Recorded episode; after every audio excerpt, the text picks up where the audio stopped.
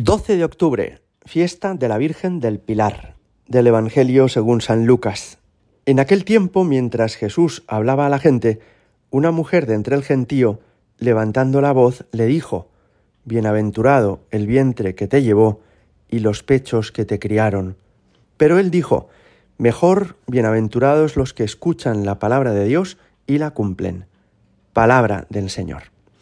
Hoy celebramos el Día de la Hispanidad al celebrar esta conmemoración de la Virgen en el Pilar. La tradición, como sabéis, nos dice que la Virgen prometió al apóstol Santiago hacia el año 40 que cuando él comenzara su predicación hacia el occidente, hacia el Finisterre, ella pediría por él y que en el lugar donde más gente se convirtiera, ella se le aparecería. Pues efectivamente, Santiago llegó hasta la península ibérica, aquí se encontró la dificultad de la evangelización que le debió de resultar muy complicada, y a orillas del río Ebro, frente a la ciudad que entonces se llamaba César Augusta, hoy Zaragoza, se le apareció. Y en ese mismo lugar es donde siete personas se convirtieron a la fe y comenzó la historia del cristianismo en nuestra tierra. La Virgen venía sobre una columna y le pidió que edificaran una capilla donde fuera adorado su Hijo Jesucristo, y se comprometió a que en ese lugar no dejaría de ser nunca adorado Jesucristo. Y efectivamente así ha sido. La península ibérica ha, sufrido muchos avatares y circunstancias muy complicadas, desde invasiones extranjeras, francesa o árabe, hasta guerras civiles en el siglo XIX, en el siglo XX, pero siempre ha habido cristianos en nuestra tierra, aunque solamente fueran un puñado en Covadonga, en Asturias, durante el siglo VIII. Y la Virgen también le prometió milagros admirables sobre todos los que imploren en sus necesidades mi auxilio, le decía. Este pilar quedará aquí hasta el final de los tiempos para que nunca le falten adoradores a Jesucristo. Hoy es un día para darle gracias a la Virgen porque cumple su palabra, porque ha cumplido su promesa, porque a pesar de tantas dificultades y de tantas circunstancias complicadas, el Señor, por intercesión de la Virgen, nos ha concedido mantener la fe de generación en generación. Además, hoy es una fiesta civil en nuestra patria muy importante, la fiesta de la Hispanidad. Juan Pablo II, el santo Papa que se despidió de nuestra tierra en el año 2003, se despedía desde el aeropuerto de Barajas diciéndonos hasta siempre España, hasta siempre tierra de María.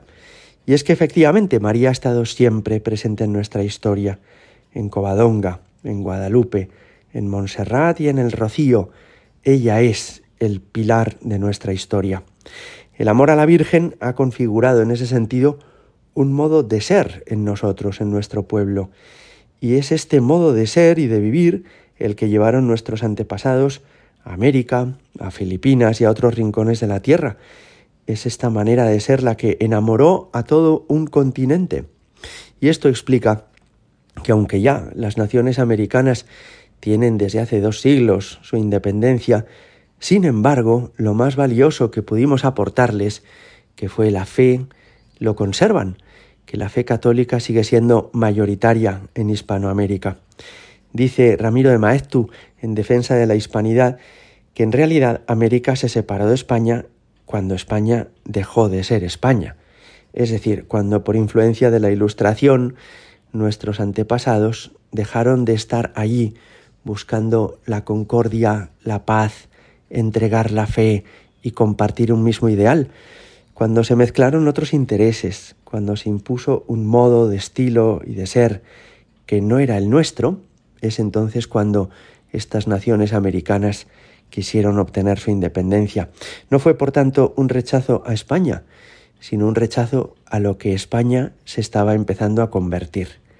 Todavía hoy, cuando en América, como sabéis todos, crece un cierto indigenismo que reinterpreta la historia, los americanos sin embargo, no renuncian a amar a la Virgen. Y es magnífico ver cómo en Guadalupe, en México, o en Coromoto, en Venezuela, o bajo tantas advocaciones en toda la América hispana, se venera a la Virgen Santísima como Madre y como Reina. También hoy es fiesta de una manera especial para los aragoneses, para los zaragozanos, por supuesto, y para los miembros de la Benemérita, de la Guardia Civil, fundada en 1844 por el duque de Ahumada. Le damos gracias a la Virgen por su tarea, porque con abnegación desarrollan su misión, a veces en condiciones que son muy sacrificadas. Y hoy os animo a que le pidamos a la Virgen por la fe de todos nosotros y también de una manera particular por nuestro pueblo. Bueno, pues termino diciéndoos que se cumplen ya dos años y medio desde que comenzamos esta aventura del comentario al Evangelio diario para poder llegar al corazón de las personas que no podían salir de casa por la pandemia y que va llegando a término mi misión en este asunto y por eso en los próximos días os anunciaré una noticia magnífica que confío que sea una alegría para todos. Feliz fiesta de la Virgen del Pilar. Gloria al Padre y al Hijo y al Espíritu Santo, como era en el principio, ahora y siempre, y por los siglos de los siglos. Amén.